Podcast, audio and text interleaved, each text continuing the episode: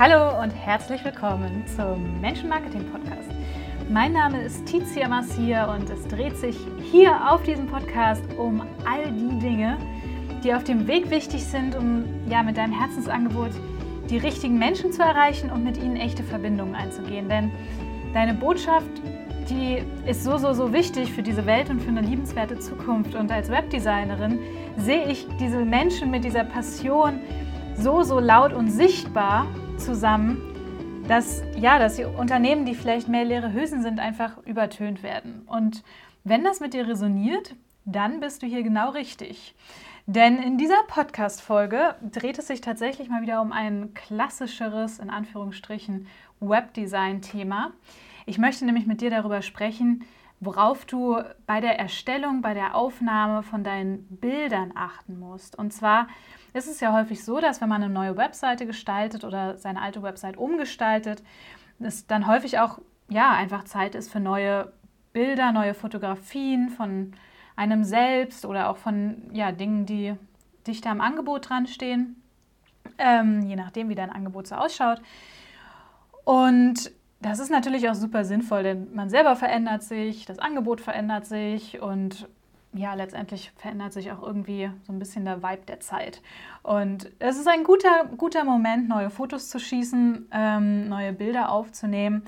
Und da das häufig ein Thema mit meinen 101-KundInnen ist, welche Fotos sie da aufnehmen können, wie sie das am besten angehen.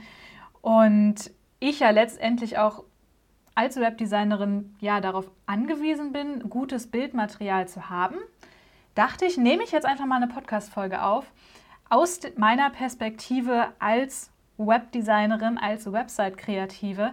Das heißt, ich bin keine Fotografin, ähm, fände den Austausch dazu aber super spannend. Möchte euch aber, genau, gebe euch einfach, gebe dir einfach Tipps mit, worauf du achten kannst, wenn du selber neue Fotos erstellst, entweder mit dem Selbstauslöser oder professionell bei einer Fotografin. Bleib direkt dran. Das ist so ein cooles Thema, weil also ich liebe ja schöne Bilder, schöne Bilder auf einer Webseite machen, die einfach nochmal ganz, ganz speziell und können so viel zu einer ganz besonderen Stimmung beitragen in deinem Online-Zuhause. Und ja, deswegen liebe ich das Thema einfach total und freue mich, dass ich ja, dazu jetzt gerade eine Podcast-Folge aufnehme und vielleicht dir dabei helfe, ja, noch, also den Fokus auf noch individuellere oder ja, passendere Bilder einfach zu lenken und dir vor allen Dingen vielleicht auch ein bisschen den Stress zu nehmen bei so einem Fotoshooting. Denn egal, ob du die selbst machst mit einem Auslöser, Selbstauslöser oder ob du jemanden Befreundetes fragst oder ob du jemand Professionelles bittest, letztendlich ist es immer wichtig, dass du auch weißt, was du brauchst. Natürlich, gerade jemand Professionelles wird dich nochmal besser anleiten und hat nochmal einen besseren Blick. Aber trotzdem ist es total, hat, hat die Person auch nochmal einen anderen Blick als zum Beispiel ich, die dann die Fotos am Ende auf einer Webseite verarbeitet. Genau. Ich äh, starte direkt mit dem ersten Punkt. Und zwar, vielleicht hängt es dir inzwischen schon zu den Ohren raus, aber ich kann mich bei fast jedem Punkt, ich kann es immer nur wieder wiederholen, kenn deine Traumkundin. Weiß, mit wem du kommunizierst. Sei dir dessen bewusst, an wen sich die Kommunikation richtet und mit wem du eine Verbindung aufbauen möchtest. Denn nur dann kannst du auch wissen, wodurch eigentlich wirklich Vertrauen entsteht zwischen euch beiden. Was braucht diese Person, um dir zu vertrauen, um ja, trotz anonymer Online-Welt letztendlich in eine Verbindung mit dir einzugehen. Und das ist natürlich eng daran gekoppelt, wie was dich ausmacht, beziehungsweise deine Marke besonders macht. Also du als, ja, als Wiedererkennungsmarke letztendlich. Und da hast du natürlich auch, als du das definiert hast, hast du, sich, hast du natürlich auch schon mega viel darüber nachgedacht, an wen du dich richtest und wer deine Traumkundin ist, weil damit steht und fällt letztendlich alles. Wenn du jemanden ganz anderen ansprechen möchtest, aber eigentlich ähm, ja, dich ganz anders präsentierst, als diese Person es sympathisch findet, dann wirst du auch andere Menschen ansprechen und das wird dich gegebenenfalls nicht so glücklich machen. Genau, was, was sind Bereiche, die dich bzw. De, deine Marke besonders machen oder der Wiedererkennungswert geben? Also natürlich ist das zum einen dein Gesicht. Ne? Also es ist ganz klar, dass wenn du dich als Person, als Personenmarke zeigst, dann ist es ganz klar, dass du letztendlich auch einen Wiedererkennungswert gibst. Ähm, es kann aber auch sein, dass du ähm, zusätzlich dazu noch mit ja, bestimmten Accessoires oder Gadgets oder ähm, ja, so kleinen, kleinen Details arbeitest, die immer wieder auftauchen. Zum Beispiel ein besonderes Lieblingstier, was du immer wieder irgendwie mit einbindest. Zum Beispiel eine Katze. Das, ja, eine Kundin von mir arbeitet, überlegt gerade, wie sie Katzen in ihr, ähm, in ihr Marketing, in ihre Marke mit einbauen kann. Oder auch, ähm, ich weiß nicht, ob du Caroline Preuß kennst, da geht es häufig um ähm, Zimtschnecken. So. Und die sagt zum Beispiel auch, total hilfreich, so, eine, so einen Wiedererkennungswert zu haben. Und bei anderen ist es ein Flamingo oder ein Einhorn. Das sind dann ja eher hippere Sachen, aber es können natürlich auch ganz klassische Sachen oder klassischere Sachen sein. Irgendwie, ähm, ja, keine Ahnung, irgendwie ein Füller oder ein Schlips oder irgendwie, ja, überleg dir was, was letztendlich auch Teil von deinem Alltag und deinem Leben ist, was ja ohnehin schon da ist, was du gut für deine Marke verwenden kannst als Wiedererkennungswert. Und natürlich, wenn du deine Marke definiert hast oder dich, deinen Wiedererkennungswert, deinen Look and Feel, ähm, dann geht es natürlich auch da um Farben. Da hast du sicherlich Farben für dich definiert, die auch auf deiner Webseite dann landen. Ähm, auch gerade im Webdesign-Prozess ist es super hilfreich, die Farben zu haben, bevor das Fotoshooting passiert. Ähm, es ist manchmal nicht so möglich und man kann natürlich auch noch vieles im Nachhinein nachbearbeiten. Trotzdem ist es hilfreich, die Farben vorher schon zu kennen, um zum Beispiel nämlich die Kleidung darauf abzustimmen. Das sieht man total bei Instagram zum Beispiel, wo Leute ähm, mit sehr klaren Markenfarben einfach, ja, auch ihre Garderobe teilweise danach ausgerichtet zu haben scheinen. Ähm, das spricht auf jeden Fall dafür, dass man sich Farben für seine Marke aussucht, die, ähm, auch der, die man auch gerne trägt. Ja, und natürlich aber auch noch andere Attribute, zum Beispiel die Art und Weise der Fotos. Setzt du eher auf Schwarz-Weiß-Fotos, die natürlich was ganz anderes sind als knallbunte, dynamische Bilder, die in der Bewegung geschossen werden, vielleicht von unten oder von oben oder von anderen ganz besonderen Perspektiven. Das ist ultra unterschiedlich und da siehst du auch schon die Bandbreite, wie Fotos auf einer Webseite wirken können. Und natürlich nicht nur auf einer Webseite, aber ähm, man hat so, so viel Spielraum und ja, vielleicht ist es auch deswegen ein Grund, warum ich dieses Medium so liebe und jetzt auch gerade unglaublich gerne darüber spreche. Genau. Ähm, was würde ich dir mitgeben, wenn du jetzt morgen ein Fotoshooting hättest? Was würde ich dir sagen, worauf du achten solltest? Hm, natürlich neben den genannten Sachen, also so was Kleidung zum Beispiel betrifft oder Accessoires. Ein, ein Anhaltspunkt dafür, worauf du während des Shootings achten könntest, ist zum Beispiel dich in ganz bestimmte Emotionen hineinzuversetzen und zwar bewusst und die dann zu überspitzen. Dich in die Emotionen hineinzubringen und die dann immer, immer mehr zu verstärken. Und zwar genau die Emotionen, die du mit deinem Angebot vermitteln möchtest. Und die Emotionen, die du mit deinem Angebot ja, überwinden oder beseitigen möchtest oder wo du die Leute quasi abholst. Was, was sind die Emotionen, die sich rund um dein Angebot bewegen? Ist es Leichtigkeit, weil du deine Traumkundinnen von, ja, von gestresst sein und angespannt sein, das sind dann übrigens auch Emotionen, ähm, die du darstellen könntest, zu Leichtigkeit und so eine Art Selbstvergessenheit und so eine Spiele, so was Spielerisches ähm, begleitest. Dann sind das Emotionen, die du als einen Anhaltspunkt, Anhaltspunkt bei Fotoshootings nehmen kannst, um zum Beispiel eine, ja, dich immer wieder in diese Emotionen reinzubringen oder auch explizite Bilderserien mit diesen Emotionen zu machen. Ich mache tatsächlich, ähm, wenn ich Fotos schieße für meine, ja, für Social Media oder so, dann mache ich das tatsächlich so, dass ich ganz bewusst Emotionen darstelle, spüre und dann aber nach außen bringe. darstellen ist vielleicht nicht das richtige Wort, weil das so nach Vortäuschen klingt. Und das glaube ich, das funktioniert nicht. Also wir haben ja alle unsere feinen Antennen für, für Authentizität und für das, was wirklich echt ist.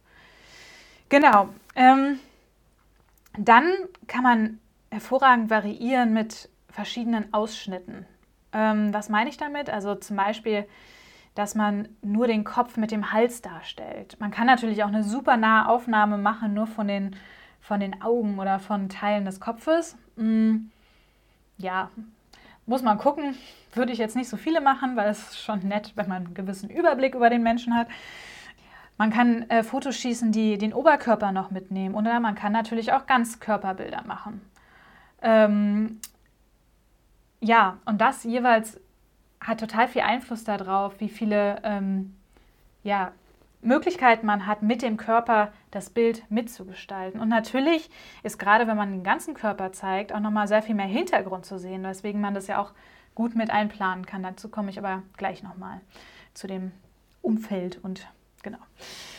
Ähm, das ist auf jeden Fall was, gerade wenn man an verschiedenen Orten insgesamt shootet, dann würde ich an einem Ort immer verschiedene Ausschnittsbilder machen. Also ähm, mal ja, bis nur den Kopf, also Nahaufnahme des Gesichts, dann Oberkörper, dann ganzer Körper, ähm, weil es einfach eine Varianz reinbringt und natürlich der Person, die später die Bilder verarbeitet, so wie mir, dann einfach ja viel mehr Spielraum und viel mehr Gestaltungsfreiheit gibt. So. Ähm, dann ist es natürlich wichtig, dass deine Bilder einen klaren Fokus haben. Also wenn es in diesen, auf den Bildern um dich geht, in dem Fall in dieser Bilderserie, dann geht es auch um dich und dann ist es wichtig, darauf den Fokus zu legen. Und das kann man machen, indem man einen sehr neutralen Hintergrund hat. Das kann man machen, indem man zum Beispiel stark mit Tiefenschärfe arbeitet. Also indem der Hintergrund sehr unscharf wird und der Fokus ähm, einfach ganz klar auf dir und deinem Gesicht liegt. Ähm, das ist natürlich dann abhängig von der Kamera, wie gut es möglich ist. Aber gerade wenn man eine Kamera verwendet, wo das nicht so gut funktioniert, dann achte auf jeden Fall auf einen neutraleren Hintergrund. Denn sonst ist das Auge auf einer Webseite völlig überfordert. Wir sind mit so vielen Input konfrontiert und es hilft, es ist einfach tatsächlich, ich, ich bin ja immer so riesengroßer Fan davon, es den dem Website-Besuch so leicht wie möglich zu machen. Und ich sage ja auch immer, es ist für mich eigentlich fast mehr eine Frage von Höflichkeit, äh, eine gute Erfahrung zu machen. Und ähm, für mich gehört da dazu, dass man den Menschen, der dort kommt, nicht überfordert, sondern ihm dabei hilft, den Fokus auf das Wesentliche zu lenken. Und das ist meiner Meinung nach, ja, bei Bildern, wo du drauf zu sehen bist, du wenn noch Angebot mit dabei ist, also wenn du zum Beispiel gerade dein Workbook ausfüllst oder ähm, einen Podcast anhörst oder ja, was, wie auch immer dein Angebot aussieht. Vielleicht bist du auch Coach und arbeitest gerade mit jemand anderem in einer, in einer Session, dann ne, kann auch der Fokus auf dir liegen, aber zum Beispiel ist noch eine Person im Vordergrund, mit der du gerade sprichst. Oder du bist im Hintergrund oder also unscharf und die Person, mit der du sprichst, ist gerade, ja, ist gerade sichtbar. Genau. Der nächste Punkt, da bin ich gerade schon mal so ein bisschen drauf eingegangen, was, wie gestaltet man die Umgebung? Welchen Ort sucht man sich am besten aus, um Fotos zu schießen? Und das ist, da gibt es jetzt natürlich nicht die allumfassende Wahrheit, Weisheit, wie auch immer. Ähm, das hängt natürlich auch mega stark von dir und deiner Markenkommunikation ab. Also mega stark, weil es einfach was ganz anderes ist, ob du in der Natur dich zeigst und in der Natur shootest. Es drückt was ganz anderes aus, als wenn du zum Beispiel in einer alten Industriehalle bist oder an deinem, ähm, an deinem Schreibtisch oder ähm, was gibt es noch für Sachen? Ich meine, du kannst letztendlich auf den Rummelplatz gehen. Ne? Also es ist ähm, das kann, können auch super schöne Bilder werden. ähm, da kannst du tatsächlich mal kreativ werden und dir überlegen, was auch passt. Und dann ist natürlich auch die Frage, wie es umsetzbar ist und wie viel Aufwand es wäre, das umzusetzen. Ähm, aber letztendlich, wenn Kreativität dort passt und ins Spiel kommt, dann ist es auf jeden Fall ja, cool, das auch irgendwie auszureizen. Ähm, wenn, genau, wenn man zum Beispiel in die Natur geht, dann finde ich es hilfreich, eine Art Rahmen bei den Orten, die man auswählt, zu suchen. Mhm. Auch das hat natürlich wieder was mit dem Fokus zu tun. Und das kann ganz unterschiedlich aussehen. Zum Beispiel, dass man zwischen zwei Bäumen steht und die dahinter dann eine Landschaft ist, aber man ja von den Bäumen quasi eingerahmt wird. Oder man sitzt auf einer Bank. So, dann ist letztendlich gibt die Bank auch eine Art Anhaltspunkt oder einen Rahmen. Oder man geht gerade einen Weg entlang, wo rechts und links Bäume und Gebüsch sind, dann ist, gibt das auch einen gewissen Rahmen. Ein weiterer Rahmen, der jetzt nicht unbedingt sehr naturverbunden ist, aber was mir auch gerade noch spontan einfällt, sind so Art Torbögen oder ja, mh, mm, so eine Tür, Toreingänge, Türeingänge, Hauseingänge, was ist das Wort? Hauseingänge, ähm, das sind alles Sachen, die ja irgendwie so eine Art Rahmen geben können.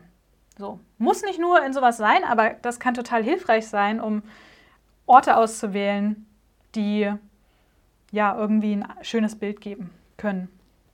Ich habe jetzt, genau, ich habe jetzt noch zwei Sachen, die sind so ein bisschen technischer, beziehungsweise mh, mm, Sachen, die ja, für viele FotografInnen vermutlich äh, klassischer Standard sind. Ich habe beschlossen, die jetzt trotzdem mal mit aufzunehmen, weil, ähm, weil es ja auch sein kann, dass du eben nicht mit einer professionellen Fotografin shootest. Da ist zum einen das Thema Qualität. Hm. Also die Qualität der Bilder sollte auf jeden Fall nicht die Größe von einem Mbit unterschreiten. Das ist jetzt eine sehr, hm, eine sehr äh, grobe Daumenregel.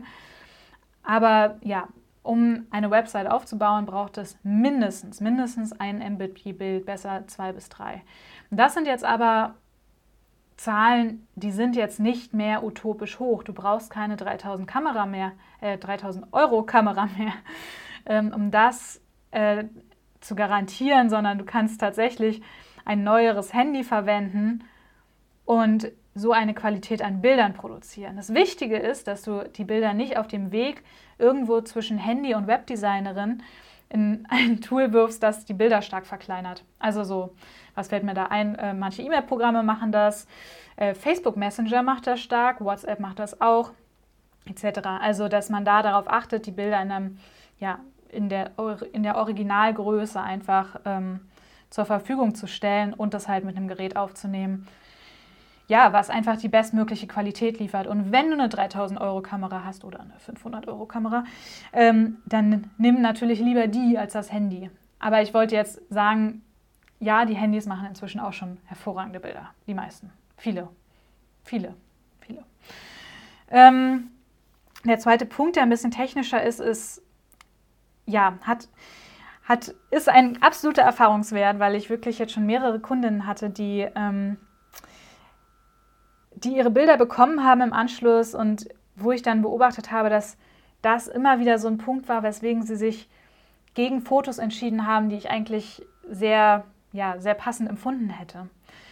Und das ist tatsächlich, dass deine Augen gut sichtbar, gut ausgeleuchtet sind und natürlich auch scharf sind. So, da sind wir wieder auch beim technischen Teil. Also, dass der Autofokus, dass der Fokus gut auf deine Augen gesetzt ist. Das ist ja letztendlich so ein bisschen Fotografie 101. Ähm, ähm, wirst du vielleicht mit den Augen rollen, aber vielleicht ist es auch ein guter Reminder. Genau. Und was aber auch, also was, was, ich, was glaube ich häufig unterschätzt wird, ist gerade wenn man draußen shootet, dass, die, dass das Licht halt schon von oben kommt und dass das natürlich dafür sorgen kann, dass die Augen eben eher im Dunkeln liegen und nicht so sichtbar sind. Und ich habe aber die Erfahrung gemacht, dass ganz viele meiner Kundinnen ihre Energie, ihre ganz spezielle, ähm, ihren ganz speziellen Fingerabdruck eben auch durch ihre Augen kommunizieren und dass es ihnen ganz wichtig ist, gerade um diese Verbindung herzustellen, ihre Augen sprechen zu lassen. Genau, ähm, ein weiterer Punkt, der da ja, andockt, ist, dass man bestmöglich harte Schatten vermeidet. Also, dass man vielleicht nicht im August oder im Juli in die Mittagssonne geht, um die Fotos zu schießen, sondern dass da es vielleicht ein bisschen besser ist, wenn es so ein bisschen bewölkter ist, Ähm, das Problem hat man im Herbst jetzt nicht so sehr. Aber, oder dass man halt mit ähm, ja, Spiegeln oder mit, ähm, es gibt diese, diese Folie fürs Auto, ne, die man über die Windschutzscheibe ähm, legt, wenn es äh, kalt oder sehr heiß ist oder so, damit ne, Temperatur und so, äh, aus, eben die sich nicht ausgleicht, außen und innen. Du merkst, ich kann das sehr fachmännisch hier, fachfraulich be beworten. Ähm, die haben diese stark spiegelnde ISO, ähm, ISO oder auch Isomatten haben das auch, ne? diese, diese, diese Schicht. Ähm, und die gibt halt auch so eine Lichtreflexion ab und die kann man auch ganz gut verwenden. Also man muss ja jetzt nicht die absolut teure Aus Ausrüstung nehmen, um quasi so eine Gegenspiegelung zu nehmen. Das ist übrigens dann auch gut, um den Schatten in, im, im Augenbereich auszugleichen. Ja, ähm, ein weiterer Punkt, den ich immer, immer mitgebe, wenn KundInnen zu einem Fotoshooting gehen, ist, dass ich mehr Querformatbilder brauche als Hochformat. Und das ist eine Sache, die vergisst man unglaublich schnell, wenn man hinter der Kamera ist oder auch ja, noch viel schneller, wenn man vor der Kamera ist. Dass natürlich die Bilder selber schon ein gewisses Format mitbringen und wenn ich ein Hochformatbild kriege, dann kann ich häufig gar nicht so viel mehr daran schneiden, dass es dann nicht doch in der Qualität schlecht wird.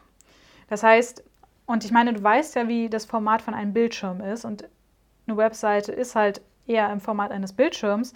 Das heißt, ich brauche mehr Querformatsbilder als Hochformatsbilder. Ich würde ungefähr so sagen, ein Verhältnis von zwei Drittel zu ein Drittel.